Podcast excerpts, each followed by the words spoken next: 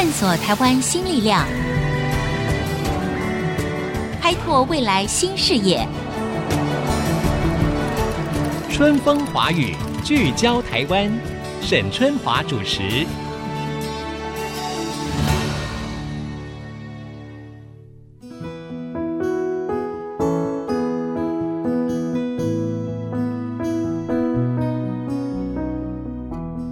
Hello，大家好，欢迎收听《春风华语》，聚焦台湾，我是节目主持人沈春华。呃，我想各位听众呢，大概都知道哈，我们台湾在去年就是二零一八的时候呢，已经正式进入了高龄社会。那么我们即将在二零二五到二零二六之间呢，要进入超高龄社会。在整个的社会人口结构可以说是逐渐老化的情况之下呢，长照那么就变成了全民的一个课题了。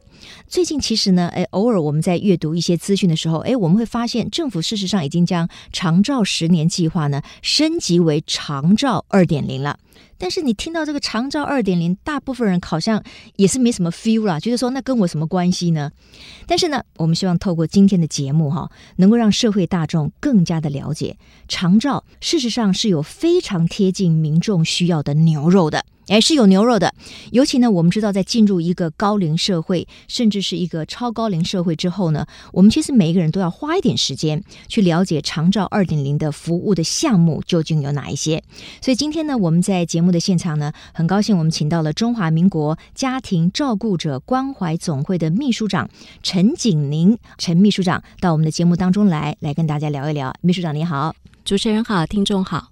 我们知道哈，事实上呢，要跟听众朋友说明到底什么是长照二点零之前哈，我想先跟秘书长来聊一聊，因为最近我们常常在媒体当中哈会读到有很多的照顾的悲剧，是就说照顾者因为他承受不住这种压力哈，嗯、因为。时间很长，压力很大，嗯、而且好像看不到一个有曙光的一个未来，嗯、所以呢，他们竟然会选择结束生命，哈，甚至呢，跟这个失能者呢同归于尽。这当然是一个非常令人觉得很悲惨的一个结果，哈。是，在这个议题上面呢，家总哈，就是我们刚才说的这个家庭照顾者关怀总会啊，我们在节目当中我们就简称为家总。嗯、这个家总呢，也进行了一个统计分析，对不对？是，可不可以请秘书长跟大家先来说明一下这个状况？好。其实家庭照顾者一直是本会关注的一个焦点了。是那呃，也要在这边跟听众讲一下，就是说，真的呃，我们不要太悲观哈。现在环境有越来越好，嗯嗯就是我们开始长照的整个观念，从过去只看到那个被照顾倒下去的家人，已经开始移转到那个家庭照顾者，他是在负责提供还有安排整个照顾家里资源的人。好，那我们要注意到他的身心的需要。对。那在家总的调查里面，大概一段照顾平均九点九年。嗯，好的时间，一位主要的家庭照顾者，如果他是全职的家庭照顾者，大概十三点六个小时，嗯，然后有七八成以上都是女性，嗯，然后在这里面还有一个数字也值得注意，就是大概有半数以上都是属于四十岁到六十岁之间，还有这种劳动能力的人口，好，所以这个事情为什么江总在最近，我们在一九九六年成立，但在我们第三个十年，我们把以照顾不离职为目标的照顾安排列为一个非常重要对策。是对，就是在因应这个社会的新的变迁。那我要讲的就是，我们在现在也开始跟政府沟通一件事情，就是长照二点零，现在上路了。好，第一个很多民众不知道，所以我们等一下花一点时间来讲。嗯，但是另外一个是在很多的服务设计上，我们一定要想的是，不是要训练更多更好的家庭照顾者，嗯，而是要让家庭照顾者怎么样从那个选择中可以松绑跟解放出来，回到他们原先擅长的工作。嗯，而我们家庭开始有个观念，我把长照二点零视为一个新家人关系，是，是。我把我的照顾工作委任给外面的专业人员，嗯嗯嗯，这样子很有效率的安排后，国家的人力才会做更有效率的一些安排。哎呀，我觉得太好了，这个我们一开始跟这个秘书长聊天从他的回答当中，我真的看到了长期要照顾可能非常重度失能的病患的这些家属们的一线曙光。可是过去我们可能并不知道，嗯嗯，我们没有看到。那我们希望大家哈，如果你今天听到了这个节目，你也可以把你听到的讯息跟有需要的人去做一个有效的传播。那我相信各位听众呢，在今天的节目之后，你会发现说，哇，原来长照二点零是对于我们是息息相关的。我们不要认为它很遥远哈。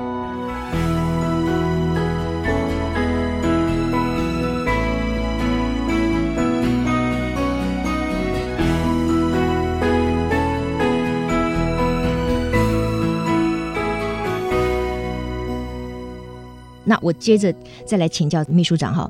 刚才我就提到说，照顾者的悲剧，确实，我们过去有句话叫做“久病床前无孝子”，没错。那当然，现在照顾的责任不只是在所谓的子女身上，嗯，他可能是媳妇啊，可能是一个亲戚啊，那 even 是你花钱雇来的，每一个人的身心灵，其实要承受一个长期的非常重负荷的一个照顾，我认为其实都是非常困难的，非常困难啊。到底家庭照顾者在个人的身心啊、经济、家庭、职场、社交方面，他们所受到的压力跟影响，请秘书长来谈一谈。这这哎，这个状况有多么的巨大？嗯、好，其实在这里也提醒大家，很多人在进入那个角色前，其实可能没有认识到这个角色，他其实挑战是挺大的。嗯，我们看到很多那种大老板跟很多的企业界的强人，他们觉得我过去在职场上。这么的风光，那我怎么 handle 不了一个人的照顾？嗯嗯。但事实上，那个一对一的照顾挑战真的是不少。第一个，他的身体。可能是压力很大，因为他是二十四小时 on call 的一个工作。再来，他的心理层面有很多很复杂层面。是我们说最大的一个不同，他跟照顾孩子最大不同就是，你知道孩子会长大，嗯，你会看到成长的喜悦。嗯，然而在面对老人的照顾工作上，他其实是一个面对这个走到春夏秋冬冬的这个结束的一个历程。他对未来的预期好像是越来越糟的，对，并不是说越来越有希望的。对，而且我我常在笑说哈，这个。功课太好的、太认真的人，嗯、担任照顾者会很辛苦，对，对，因为他常会觉得，哎，我花了这样的努力，我应该会看到长辈的身体好起来才对。对，嗯、哦，事实上这常常是就跟你的期待对是是，嗯、所以这个心理的层面，那特别是最近几年，我们常常发现那个家庭关系常常因为您刚刚讲的“久病床前无孝子”，嗯、家庭本来和乐的，也开始产生一些裂痕。对，所以包括子女之间会去吵说谁公平谁不公平，谁应该要照顾多一点啊？谁为什么都没有照顾啊？时间上、金钱上都会产生一些争执嘛。嗯，然后你的社交其实是因此可能中断，因为你就是被一件事情跟一个人绑住了。对，你也可以想象这个情况下，很多人会离职回家。如果他没有找到对的资源跟替代照顾的服务进来的话，那这个离职对自己来讲就是一个长远的经济风险，他损失的是两件。件事情，一份现在的薪水跟未来的退休金、嗯、是。好，所以在这个全球的研究当中，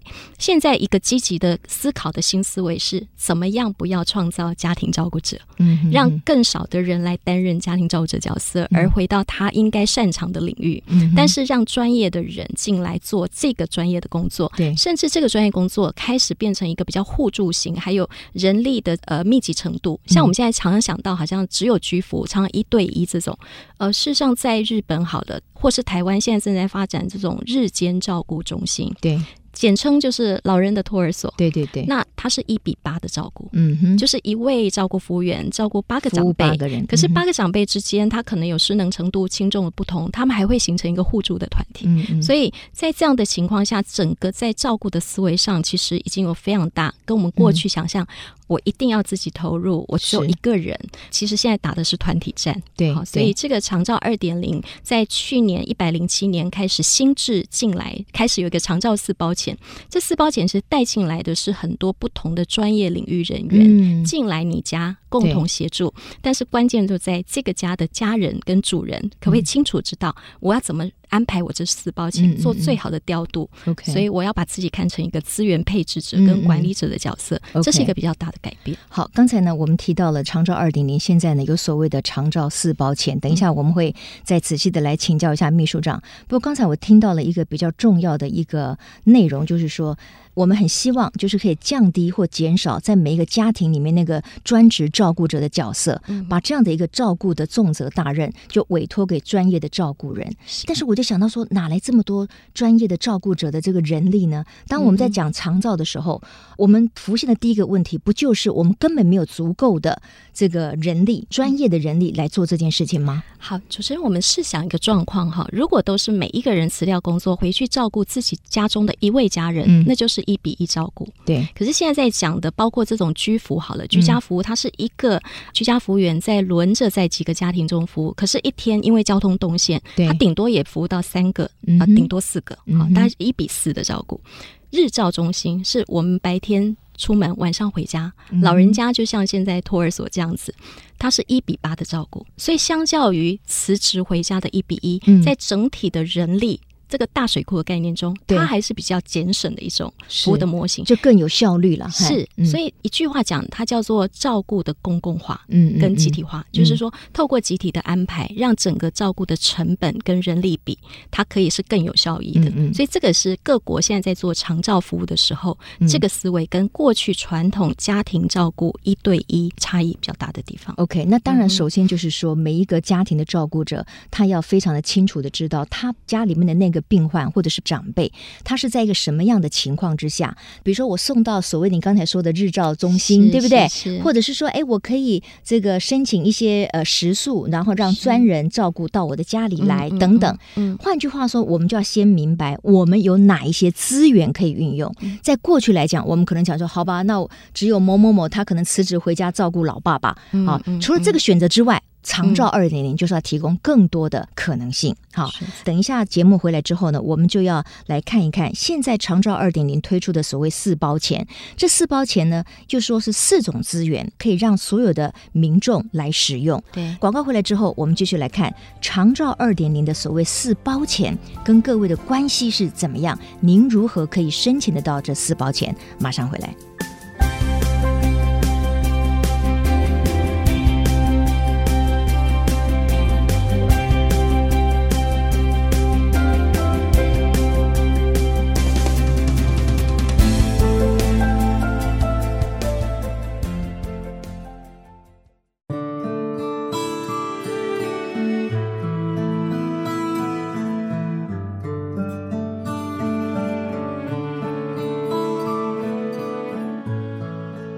各位听众，欢迎回到春风华语，聚焦台湾。我们今天呢，讨论的呢是长照二点零。我们每一个人都会老哈，我们要够幸运才会够老哈。那我们每一个人都有机会面临到家中的长辈，我们必须要照顾他们。那在一个相对进步的啊社会福利比较强调的一个呃时代跟氛围里面，其实我们是应该要协同更多的资源来帮助我们共同照顾我们的长者，让真正还有生产力的人，他还是可以回到正常的工作岗位去。那这样子，整个的社会的整体的竞争。整理才会不断的往前走。今天在现场的是中华民国家庭照顾者关怀总会的秘书长陈景林陈秘书长。秘书长谈到现在哈，我有个问题就是说，好像我们社会大众很多人并不知道有所谓的长照四包钱哈，我们都还没开始谈哦，为什么大家都不知道？可能要问政府，我们呃，其实民间单位蛮努力在协助，是，所以其实现在我们也承接了全国的一条卫福部的专线，零八零零五零七二七二家庭照顾者关怀专线。好，你可以再讲一遍吗？是零八零零五零七二七二五力今后今后哈，这条专线五力今后今后对五零七二七二。对，那家庭照顾者咨询专线就是任何家庭照顾者，只要你对照顾有任何的问题，都欢迎进线。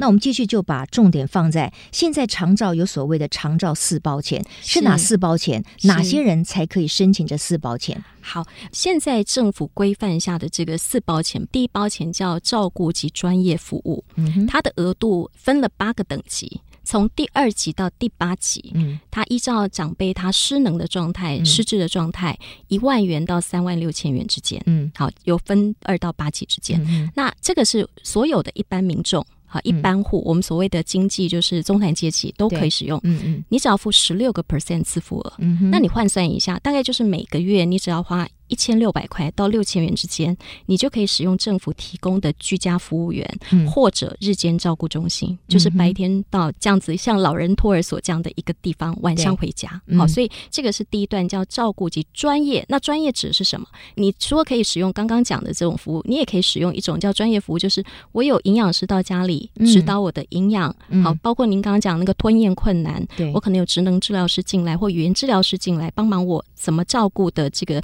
技巧。条的指导，好、嗯，或是协助我怎么改善那个照顾的问题，排除那个问题，嗯、或居家护理。好，所以第一包钱，这是最大包的一包钱。OK，好，我想很多的听众一听到说哦，又分级啦，什么一万到三万六啦，哎，我完蛋了，那我是哪一级呢？那谁来帮我分这个级呢？那我到底是可以申请一万块的，还是三万六千块的呢？所以有关于这些疑难杂症，有没有一个专线，或者是有没有一个方式可以帮助所有的家庭来了解，说我可以去得到什么样的服务？好，我们想两个方式，第一个方式最简单，你打电话一九六六。这是打电话一个专线一九六六一九六六一九六六，一定要记得，这是一个救命专线。OK，它就是我们的全国长照专线。你在各个县市打一九六六，它都会自动转介到你那个县市的长照管理中心。所以这个是公部门设的，这是公部门设的。好，全国有非常多的照顾管理专员，专门在做这个评估跟核定。所以你打了专线后。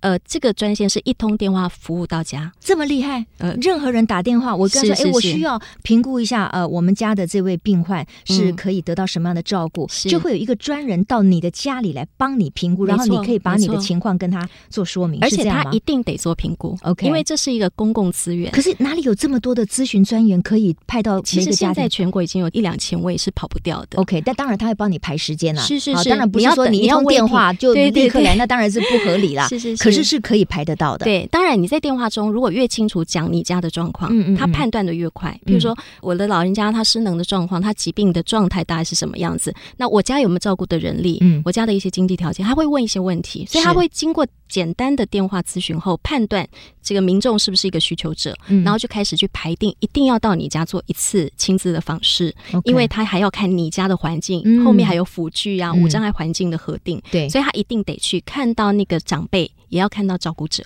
好，就是，所以我们也强烈建议，在第一次的安排中，子女无论多忙，对你还是要请假回家一次，对，要要陪伴，大概是四十分钟到一个小时左右，在家里面。可是这个专员就会跟你去面对面讨论很多照顾安排的问题。OK，好，你会比较清楚。这个专员到府去做一个咨询，去做一个评估，对不对？是因为有了先期的评估之后，那么政府这所谓的四包钱该如何运用，他会告诉你嘛？他会告诉你，就说你应该去使用哪一包钱，你怎么申请，对不对？是。所以好了，各位听众，我们大家。不用太紧张，就是说，如果家里面有需要被照顾的长者或者是失能的亲友的话呢，我们就可以打这个一九六六的专线哈。刚才秘书长说了一通电话，专人到府帮你做咨询，帮你做评估。那那个家庭呃需要付任何费用吗？不需要，不需要，不需要付什么交通费什么之类，给这位都不用，完全免费的一个服务。对，所以很多人第一次听都觉得。那我家喝康，那我就喝康代志啊，都是五家喝康了。所以各位，如果你们有需要的话，别忘了一九六六这个咨询专线。哦，所以我们一开始不知道怎么分级。里边加哈，这个没有关系，这个不是我们专人哎，交给专人来。那如果说您有进一步想要更了解更多，其实家总自己设了一个长照四包钱的网站。嗯，你呃，今天在节目上也许来不及说的部分，全部在这个网站上，所以你打长照四包钱就可以找到这个官网。好，所以除了刚才的一九六六的咨询专线之外，你可以上网哈，key in 的那个字就叫做长照四包钱，你就会进入长照的四包钱的这个官网。那针对这四包。钱怎么样运用，你就可以慢慢的看。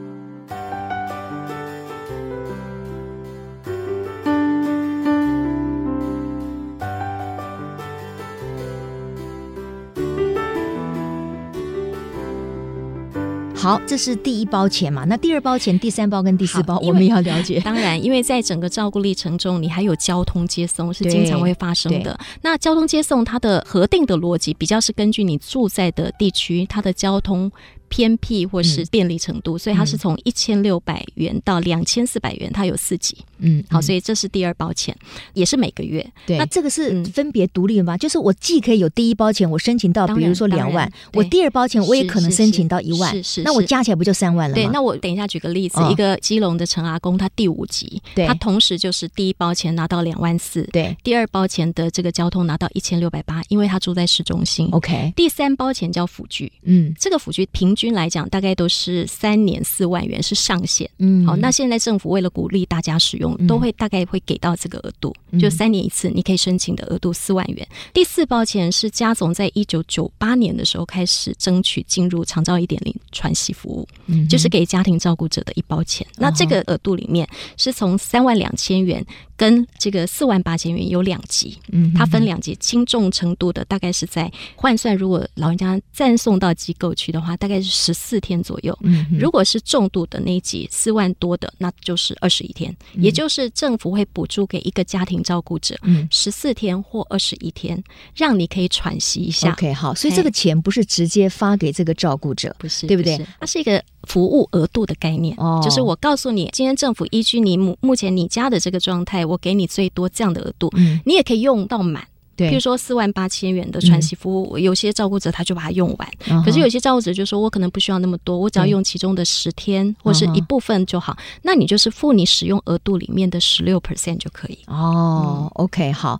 那问题是有没有那么多的机构是很适合送去的呢？有没有恰当的机构可以收留呢？主持人，你现在想到一个关键问题，其实这一个制度才上路一年，它现在最大的问题是出现在梅河。嗯，因为你知道你住的位置，你住的。地区有时候是在一个资源丰沛地区，嗯、有些人住在一个资源匮乏地区，嗯，所以供需之间的问题是这样：有些人是找不到他家附近有这样的服务，嗯，而有些业者他提供的服务在那边，可他找不到需要的人，嗯，所以。您现在讲的这个事情，我觉得还是统一交给一九六六，就是说你打了电话以后，他是综合评估，是。他也会告诉你说，哎，今天也许在这一区里面并没有，那但是跨区，好，那大概这个区域还是以一个县市为一个思考的点啦，好，比如说台北市在中山区可能没有这样的机构，可是其他的区有没有？可能有，那再做一些媒合跟转介，所以这中间当然需要我，我觉得一九六六赵专也是很辛苦啦，对。对，确实这个人力上面，他们一个人还是要负责好多的案子哈，对呀，而且我听起来，我觉得他们的任务非常重大哎，所以如果他非常清楚所有的资源在哪里，是，是是。不过这就是他们的训练。但是话说回来，嗯、如果民众的全民长照教育越清楚，嗯，我们越能很快的把资讯告诉对方，嗯、我们可以缩短那个沟通成本。对，再来，当然现在政府我我也要鼓励，就是说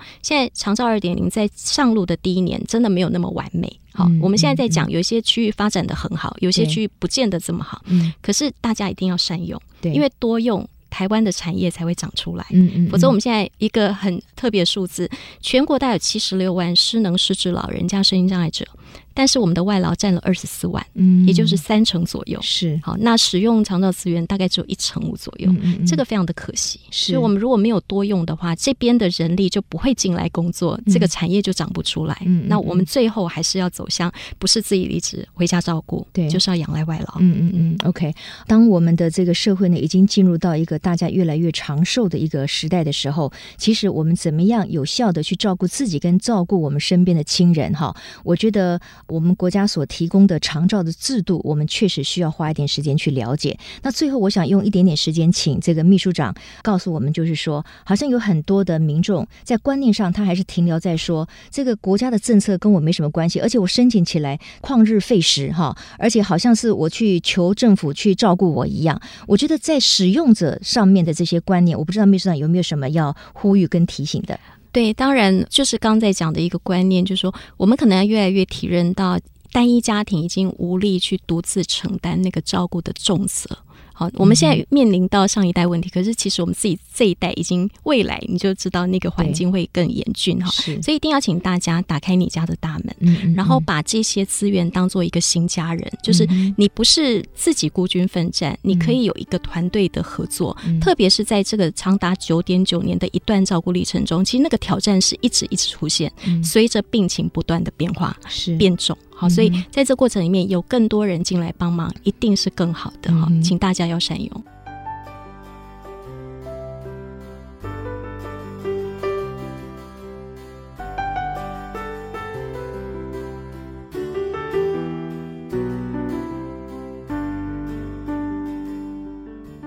秘书长，家庭照顾者关怀总会哈，作为一个您刚才说是一个民间的单位嘛，嗯、那你怎么样有效的去了解政府执行面的效力，嗯、或者是说给政府一些督促呢？呃，其实家总在一九九六年成立的时候，它的定位是一个政策倡议组织，所以它的目标，它主要工作本来就是在监督政府，而且让政府的整个服务资讯透明化，这个是我们最想要做的事情。嗯、是，只是说到最后这几年，发现一件事。口水可能长不出长照，好，所以你 一边监督的同时，你可能要动手做模型。所以这也是为什么后来我们去开始承接全国的零八零专线，因为这条专线不是一个阳春专线，这条专线后面会搭配的给家属的技术指导、免费的照顾技巧指导、心理支持、舒压活动、呃心理协谈等等。那再来，我们在这个案子中辅导了全国，目前已经有五十六个支持据点，就是辅导全国长得像家总那样的组织会越长越多在全国，那今年预计会破百个点。嗯，那我们为什么这样做？就是说，希望长照的这个服务里面，把那个思维稍微平衡一下。过去我们只看到被照顾者，可是现在它是一个双案组的概念，在这一段照顾中有要被照顾的人，可是那个照顾者也是很重要的，所以你要给他一个支持网络。嗯，那家总为什么可以做到这件事情？是因为我们整个的体制上面跟组织上面是一个专家学者为主的一个组织，还有使用者为一个呃合作的一个组织。所以我们会从我们的专线经常听到 user experience，嗯，使用者经验是。当我们遇到使用者反映他什么不好用，我们就把它回馈给政府，对，告诉他哪里该修正。嗯嗯嗯。所以家总现在也在行政院的长照咨询委员会，还有卫福部的长照咨询委员会都有担任角色，然后贡献我们听到的事情。是。那我也要讲，我觉得其实这一两三年来啦，确实有看到政府，特别是卫福部这边，对，蛮努力的，希望打造一个，因为大家真的越来越有意识，包括官员也知道，嗯、他们也会老。他的家人也会老，所以大家在这件事情上面是蛮有同理心的，蛮有同理心。然后也，我觉得那个修正的速度。我们叫做滚动式修正的那个速度也越来越快哈。嗯嗯、那这件事情是让我自己觉得，虽然这个事情看起来威胁很大，可是不要悲观哈。是。那我们自己也倡议很多草根运动，就是包括在今年，我们就希望在下半年选举开始之后，嗯，我们可以有更多的民众是站在全国的第一线，就是各县市，因为现在状况是中央政府有一个裁员，有一个长照的整体政策，可是它落实到地方每。每一个地方政府其实主角是县市长，然后县市长还有县市的这些政治人物也好，这些呃民众也好，因为每个地区遇到的挑战不太一样。是举个例子，台北市他的照顾的形态可能是在职照顾者很多，很多上班族。可是，在有一些乡村地区，它是老老照顾的形态，嗯嗯所以他要给的这种服务的形态跟类型是不一样，也不一样的。对，所以我们期待有更多民众有兴趣的话，其实也欢迎上家总的官网。嗯，嗯我们的官网常常会有我们的一些运动的报告，家庭照顾者运动的报告。OK，那上你们的官网就是要 key in 中华民国家庭照顾者关怀总会这几个字。是是是。好，那我如果偷懒一点，我就是家总，这样可以吗？也可以。家庭的家哈，总会的总。对。OK，好，我觉得卫福部的官员或者是相关的政府单位，当然应该要多多重视家总你们这个组织，因为你们等于就是在帮政府的忙嘛，对不对？所以反过头来，一方面要谢谢你们，一方面要给你们足够的资源，让你们去发挥的这个更好。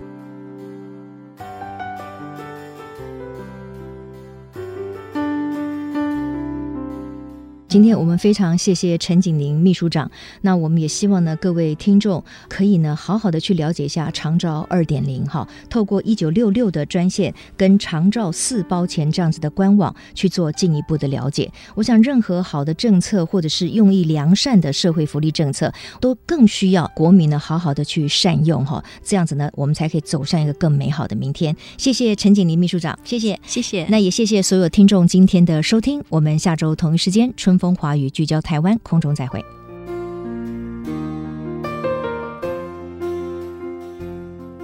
本节目由世界先进机体电路赞助播出，探索真相，开拓未来。世界先进机体电路与您一起聚焦台湾。